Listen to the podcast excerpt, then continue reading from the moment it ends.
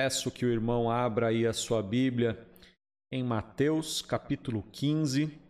Nós vamos ler do 21 até o 28. Estamos falando de palavras de Jesus alcançado, momentos em que Jesus conversou com pessoas que estavam cansadas e sobrecarregadas, momentos em que Jesus falou com pessoas que estavam aflitas, como eu e você, pessoas que precisavam do socorro do Senhor, assim como nós precisamos do socorro.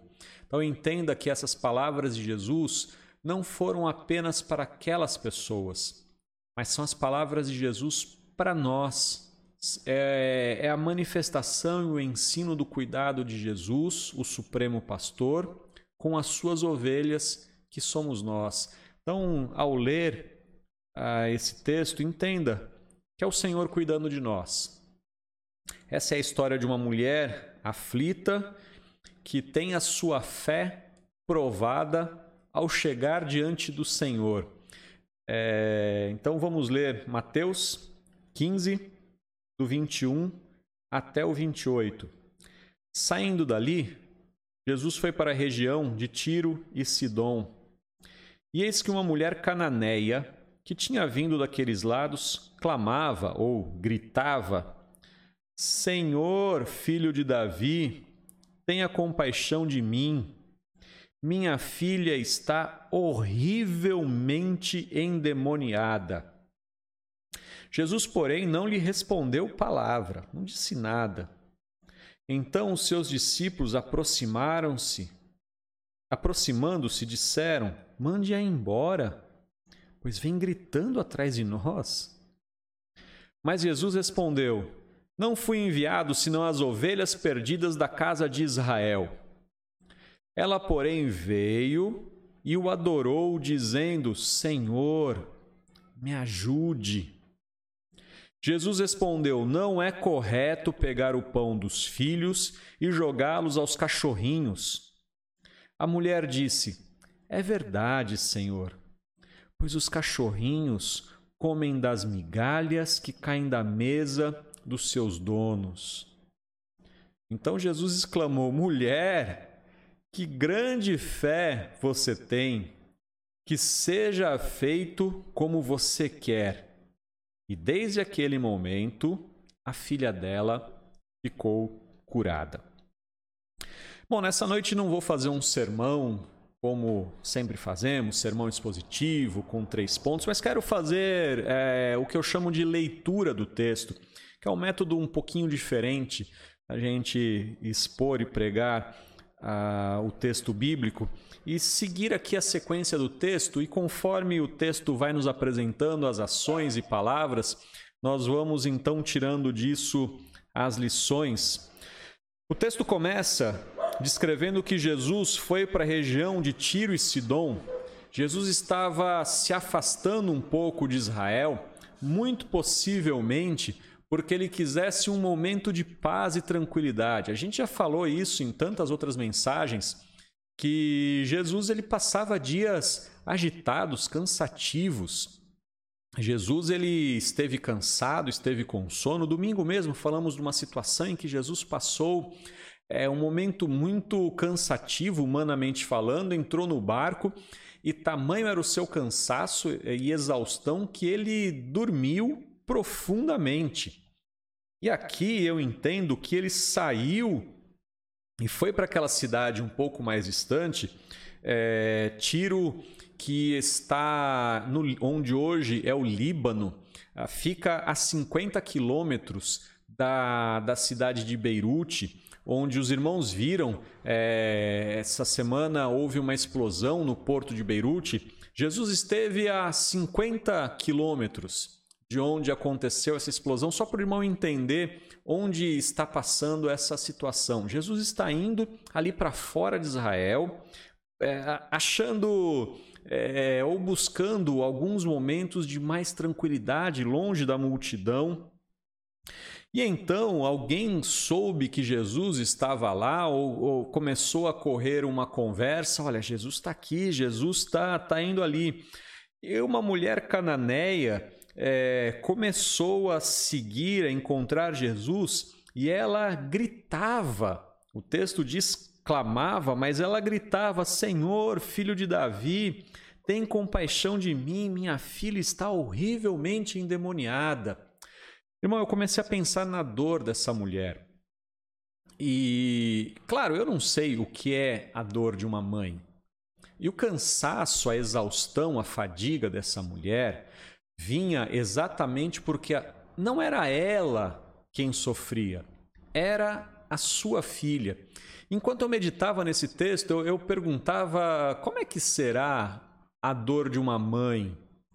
E aí eu me lembrei é, da época que eu era solteiro e eu fazia as, as, minhas bobagens. Eu nunca fiz muita bobagem, mas eu tomava as minhas decisões erradas e eu, eu sofria as consequências. E sofrer as consequências sozinho é uma coisa é, não é muito difícil. Depois que eu casei, aí eu tinha que repensar um pouco as consequências do que eu fazia, porque aí já não era eu, né? Eu levava alguém junto, eu era responsável por alguém. Isso mudou muito a minha vida. Isso, isso me fez sossegar em muita coisa. E eu fiquei imaginando quanto deve multiplicar-se essa responsabilidade sobre aquele que tem sob as suas guardas o, um filho. E essa mulher tem a sua filha sofrendo. Deve ser terrível, porque não é você que está sofrendo, é aquela pessoa que está sofrendo. A gente já viu, você deve ter visto também, situação em que alguém da família morre, uma, a esposa morre, o marido morre, o filho morre, e a pessoa fica assim por que não eu? Ah, Deus, por que, que o Senhor não me levou no lugar dele? Porque de fato, quando a gente sofre por nós mesmos, é uma coisa, é, é carregar o peso de uma forma diferente do que quando a gente vê aquela pessoa que a gente ama sofrendo. É muito diferente a gente gostaria de tomar sobre nós a dor, a gente gostaria de pegar para a gente aquela dor, e no final, como a gente não pode tomar para nós, como a gente não pode carregar sobre nós aquela dor, essa dor acaba sendo dobrada, triplicada, multiplicada, às vezes de forma que a gente não pode imaginar. A dor não é nossa, mas ela dói muito mais. Então essa essa mulher ela mesmo não tem nenhum problema. Ela em si não tem uma dor. Ela em si não tem um cansaço. Quem tem é sua filha.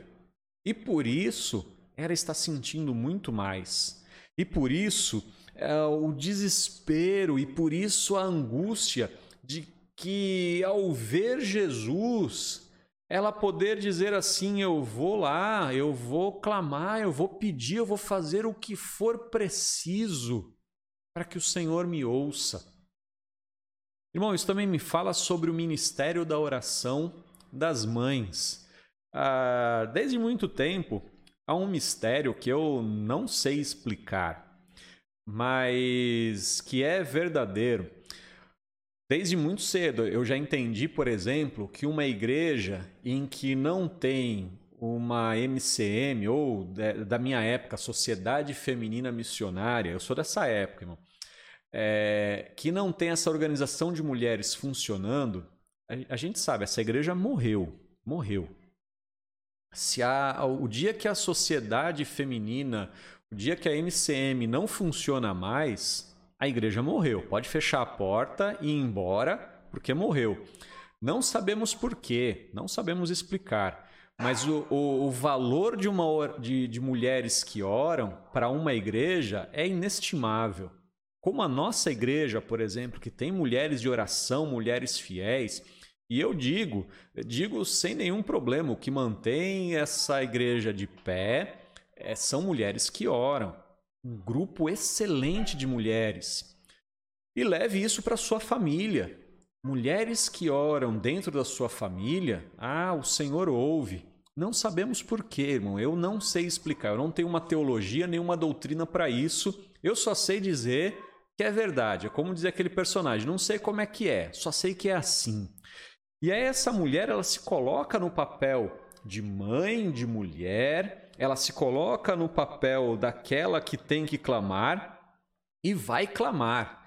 E, e o clamor dela chega a incomodar os discípulos. Os discípulos falam: Senhor, manda ela embora, essa mulher está gritando. Essa mulher está fazendo um escândalo aqui, Senhor. Olha que vergonha, Senhor. É, hoje a gente chama de vergonha alheia, né? Senhor, que vergonha dessa mulher, manda embora. A gente queria aí um momento tranquilo, um momento de paz. E vem essa mulher gritando, falando. Outra lição importante da postura dessa mulher é que tem cristão que incomoda. Tem crente que incomoda, que o jeito do cristão incomoda o jeito que ora incomoda. Ah, irmão, a gente é tradicional, né? A gente, a gente é crente tradicional, batistão, quatrocentão, vai entrar no céu com a nossa placa de batista.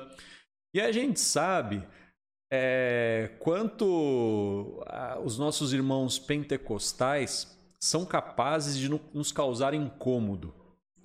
Mas, irmão, não é, não é o estilo que a gente tem que julgar é o coração. E o coração a gente não julga.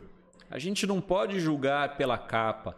A gente foi vendo é, esses dias pessoas que estiveram na presença do Senhor, que fizeram seus pedidos, pessoas que falaram baixinho, pessoas educadas, pessoas escandalosas.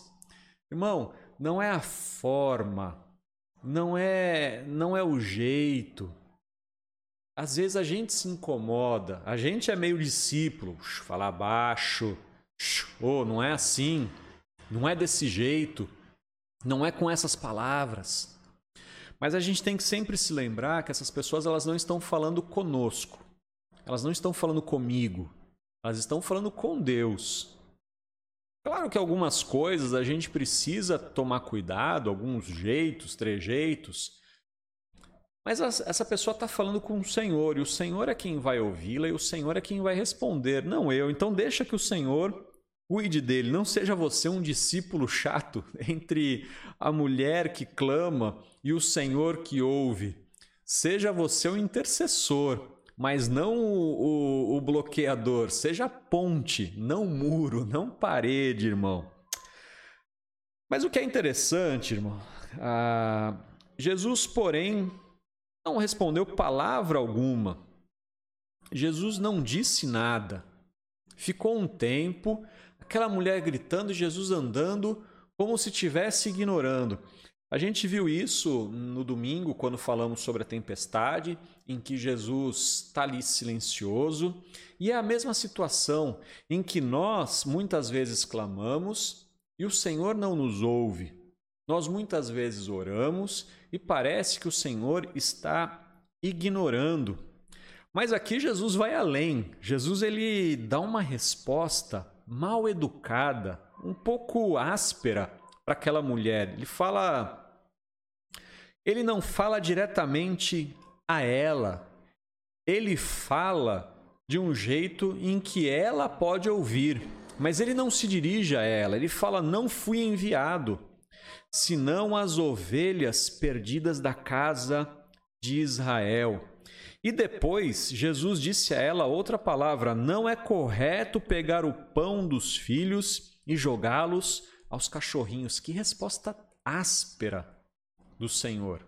Não foi uma resposta gentil, como ele normalmente faz. Essa foi um pouco mais áspera. Irmão, entenda uma irmão, irmã, entenda uma, presta bem atenção nisso, entenda uma lição importante. Às vezes, quando estamos orando, a nossa fé é provada. Aqui o que Jesus está fazendo é testar e provar a fé daquela mulher. Jesus está sendo grosseiro ah, de forma deliberada. Às vezes a gente começa a orar, irmão. Já deve ter acontecido com você, já aconteceu comigo. Tá tudo bem, a gente começa a orar e tudo tumultua. Tava tudo bem, parece que foi só orar e as coisas se tornam é, se tornam ah, bagunçadas. Não estava tão ruim, mas de repente piora. E aí a gente tem duas opções. Se a gente começou a orar e as coisas pioram, a gente tem duas opções. Ou a gente ora mais, ou abandona o Senhor. Essas são as duas opções. Ou a gente abraça o Senhor, ou a gente dá as costas e vai-se embora. Quando Jesus deu a primeira resposta a essa mulher, eu tenho a certeza que muitos crentes já teriam abandonado ao Senhor. Poxa, Senhor, que isso? Eu vim aqui na fé, na humildade, vim aqui, como diz os manos, na humilde. E o Senhor vem falar que não veio para as ovelhas, é, é, só veio para as ovelhas de Israel, veio na igrejinha, veio fechado. Poxa, Senhor. Aí o texto diz que ela foi e adorou o Senhor, dizendo: Senhor, me ajude. A situação dela estava ruim, porque ela estava sendo perseguida pelo demônio, a filha dela estava endemoniada. Uh, e ela vai procurar o Senhor, e a primeira resposta do Senhor é: Não vou fazer nada por você. Você vai continuar com o seu problema. E aí ela vai e se prostra ao Senhor. E é interessante notar que a palavra adoração aqui é, é aquele que se porta como se fosse um cachorro. É aquele que, que, que, que fica realmente esperando do seu dono uma migalha. Aquele que fica feliz quando o seu dono é, faz alguma coisa por ele. Aquele, aquele, sabe aquele cachorro alegre que fica triste quando o dono sai, mas fica feliz quando o dono chega. Então ela veio e adorou ao Senhor, ela se prostrou diante do Senhor, ela se humilhou ah, e disse: Senhor, me ajuda. Aqui parece que Jesus não se comove com ela. O texto, diferente de outros que nós lemos, não diz que o Senhor se moveu de compaixão por ela. Outros textos em que pecadores estiveram diante do Senhor, é, diz que o Senhor foi movido de compaixão, mas aqui não, o Senhor não é movido de compaixão, muito pelo contrário, endurece ainda mais o discurso. Ele fala assim: ó, não é correto pegar os pães, os filhinhos e jogar aos cachorros. É, essa mulher ela poderia tomar como ofensa para si. Muitas pessoas, quando estão passando por provação, se afastam do Senhor, porque acham: eu não mereço isso, eu não mereço essa provação. Ah, Senhor, eu já fiz tanto, já trabalhei tanto nessa igreja às vezes, é, o pastor dá uma palavra vinda de Deus, de exortação. Eu não mereço ouvir uma coisa dessa. Eu sou um filho amado do Senhor, eu mereço ouvir coisas boas. Isso. Ou aquelas pessoas que oram e falam: como assim o Senhor não me respondeu ainda? Eu tô, fiz a campanha dos 40 dias, fiz a campanha do propósito, eu dei o dízimo, eu dei oferta, eu fiz não sei o quê. Oxe, ainda não saiu a minha bênção. Como é que pode um negócio desse? Vou-me embora. O pastor Eduardo que me contou uma vez, não sei onde que foi, não foi na nossa igreja, é, de uma pessoa que foi pedir o dízimo de volta. Ela falou, ah, ah eu estou contribuindo já há não sei quanto tempo, minha vida não melhorou eu quero meu, meu dízimo de volta. É, é mais ou menos isso, irmão. Isso ilustra exatamente o que eu quero dizer. Eu sou, poxa, eu estava tá bem aqui, agora está piorando e parece que cada vez é, cada vez piora mais. Mas a resposta da mulher é algo sensacional. A mulher diz: é verdade. A mulher ela, ela diz ao Senhor: o senhor está certo. O senhor está coberto de razão.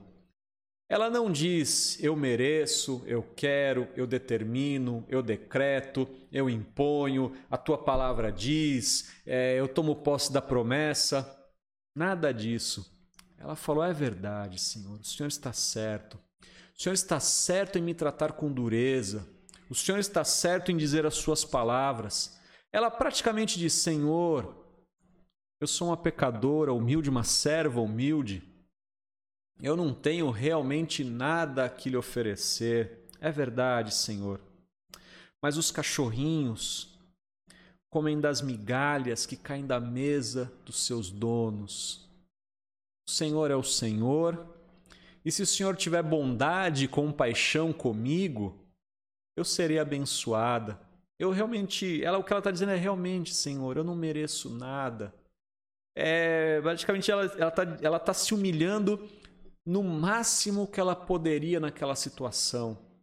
Ela está dizendo realmente, Senhor, faça conforme a tua vontade. Se o Senhor quiser deixar cair uma migalha, eu vou ficar tão feliz como um cachorro que fica feliz quando você dá um, um quando estende a mão e dá um pedacinho de alguma coisa, quando você dá ali um negócio que estava sujo, caiu ali, sabe quando cai um pedaço de, de, de, de carne no chão, você não daria para um filho seu comer porque está sujo. Mas aí você olha para o cachorro e você joga para o cachorro aquilo que você não quer para você, não quer para sua família, e você joga para o cachorro e ele fica todo feliz, como se fosse a coisa mais legal do mundo. Senhor, se eu puder comer das migalhas que caem na tua mesa, eu já ficarei feliz. Alguns cristãos, discípulos do Senhor, queriam um lugar de assento importante ao lado do Senhor. Algumas pessoas é, brigariam hoje, como é, é, Tiago brigou, falando: Senhor, é, me, me conceda sentar à tua direita no teu reino, no lugar de importância. Muitas pessoas recitam com alegria: Eu nasci para ser cabeça e não para ser cauda. E essa mulher, ela fala assim: Eu estou feliz de ser um cachorrinho, desde que eu esteja à mesa com o Senhor. Não há lugar melhor do mundo. Ah, irmão, você já deve ter ouvido aquela expressão assim: é, Eu quero estar tá no céu. Nem que seja para varrer rua, eu quero estar tá no céu. O que eu quero é estar na presença do Senhor. Ah, irmão, ainda que seja para ser uma posição de humildade no reino de Deus, eu quero essa posição. Porque estar na presença do Senhor é a melhor coisa. E aí a expressão de Jesus, irmão, que alegria. Que ele fala. Então Jesus exclamou ali. Ah, Jesus ele, ele se alegrou com aquilo. Jesus ele teve um momento de felicidade. Uh, eu, eu entendo, eu consigo entender esse texto, porque muitas vezes, em trabalhos missionários, em trabalho como pastor, às vezes você quer um momento de silêncio, um momento de paz, e aí vem alguma pessoa, entre aspas, perturbar a sua paz. E aí você fala assim, tá, irmão, fala. Às vezes o telefone toca, você olha assim, você fala, ah, irmão, eu, eu tava indo dormir. Aí você vai e atende. E aí é um momento de alegria e vale, renova a, a, sua fé, renova a sua esperança, é coisa boa. Você falou, oh, que benção, ainda bem que eu atendi esse telefone, ainda bem que eu li essa mensagem, ainda bem que eu conversei com essa pessoa, é bênção. E aí Jesus fala assim, e Jesus exclamou, falou, mulher, que grande fé você tem. Agora Jesus traz, traz para fora a, grande fé que aquela mulher que estava. Eu estou falando de cachorrinho e o Cadu tá todo empolgado achando que é com ele aqui, né? Tá, tá aqui animadão. Olha lá, feliz aguardando o dono chegar. Não, Cadu, não é com você agora a mensagem. Ah, Jesus ele fala assim: que grande fé você tem. Opa, eu, eu falei, chutei. Opa, voltou aqui. Jesus fala que grande fé você tem para que, que nos servem as provações? As provações servem para mostrar do que realmente nós somos feitos. Se nós somos feitos de ferro ou de palha. Se nós somos diamante ou vidro. É para isso que a provação serve. Se a gente é ouro ou é metal qualquer. Quando a nossa fé passa pelo fogo, a nossa fé mostra o seu verdadeiro caráter. Se a gente ainda não está com a fé plenamente formada, a gente precisa voltar para a escola do Senhor e ter o nosso caráter forjado. Aqui nesse caso, ah, veio para fora, o que o Senhor trouxe é uma fé genuína, forte, uma fé robusta. Ele fala: Que grande fé você tem, e seja feito como você quer. E desde aquele momento, a filha dela ficou curada. Irmão, quero terminar essa leitura desse texto dizendo que eu não sei qual é a aprovação que você está passando. Mas você precisa orar e abraçar o Senhor.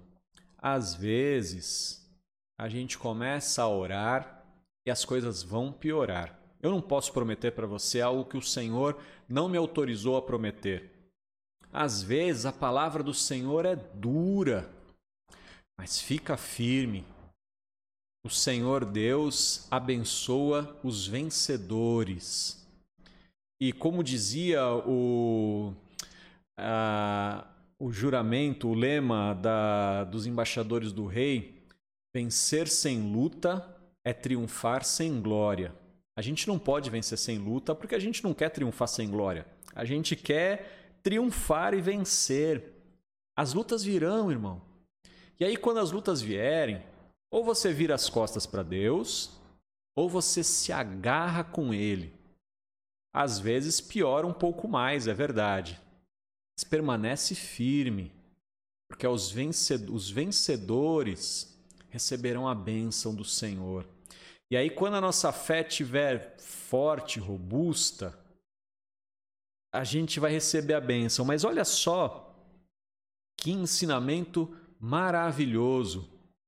Essa mulher passou por tudo isso sem receber nada do Senhor, porque ela não foi buscar para ela, ela foi buscar a bênção para a filha. Ela não abençoou a sua vida. Claro, ela teve a sua dor aliviada, porque, como eu falei no começo, a dor da filha doía potencialmente mais nela.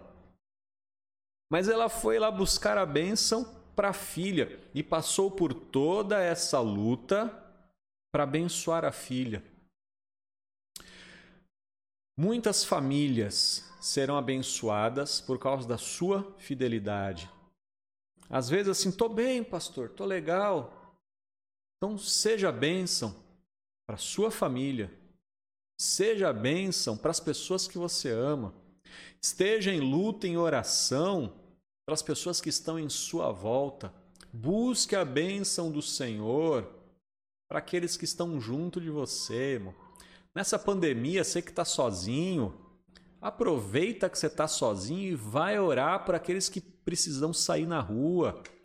Vai orar pela sua família que tem que trabalhar. Está confinado em casa, irmão? Irmão, irmã? Vai orar para aqueles que estão na luta, para o Senhor guardar, proteger, abençoar. Vai orar pelo seu país. Ah, irmão, tá difícil guardar a quarentena? Então aproveita o momento de provação e vai orar pelo país. Vai orar pela sua família. Seja bênção na vida de outra pessoa.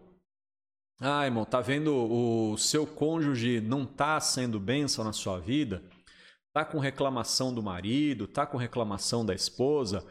Vai orar para abençoar seu marido. Ah, irmão, seu filho é aquela peste? Vai orar para abençoar seu filho, sua filha. Seja a bênção na vida dos outros. Seu pai, sua mãe não estão sendo bênção na sua vida? Vai orar por eles. Seja você a bênção. Seja você aquele que traga a bênção para o outro, porque a bênção para o outro é alívio para sua dor. A bênção do outro é alívio para o seu sofrimento, irmão. Se todo mundo à sua volta, pensa muito bem nisso, se todo mundo à sua volta estiver bem, estiver abençoado pelo Senhor, você vai estar tá bem. Ah, se tiver um bando de endemoniado na sua volta, você vai estar tá mal, irmão. Então, ora, até mesmo por quem você não gosta. A Bíblia nos ensina a orar até mesmo pelos nossos inimigos.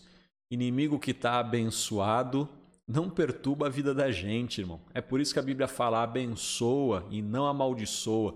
Porque se todo mundo tiver abençoado por Deus ao seu redor, a sua vida estará em paz. Se o presidente que você não gosta estiver abençoado por Deus, a sua vida vai estar em paz também. Então, ora até porque você não gosta, irmão. procura a bênção daqueles que estão à sua volta. A bênção deles é também a sua paz. Se todos à sua volta estiverem bem, você estará bem também. Então, ora, irmão, creia que o Senhor te abençoará. Que Deus nos abençoe em nome de Jesus. Amém.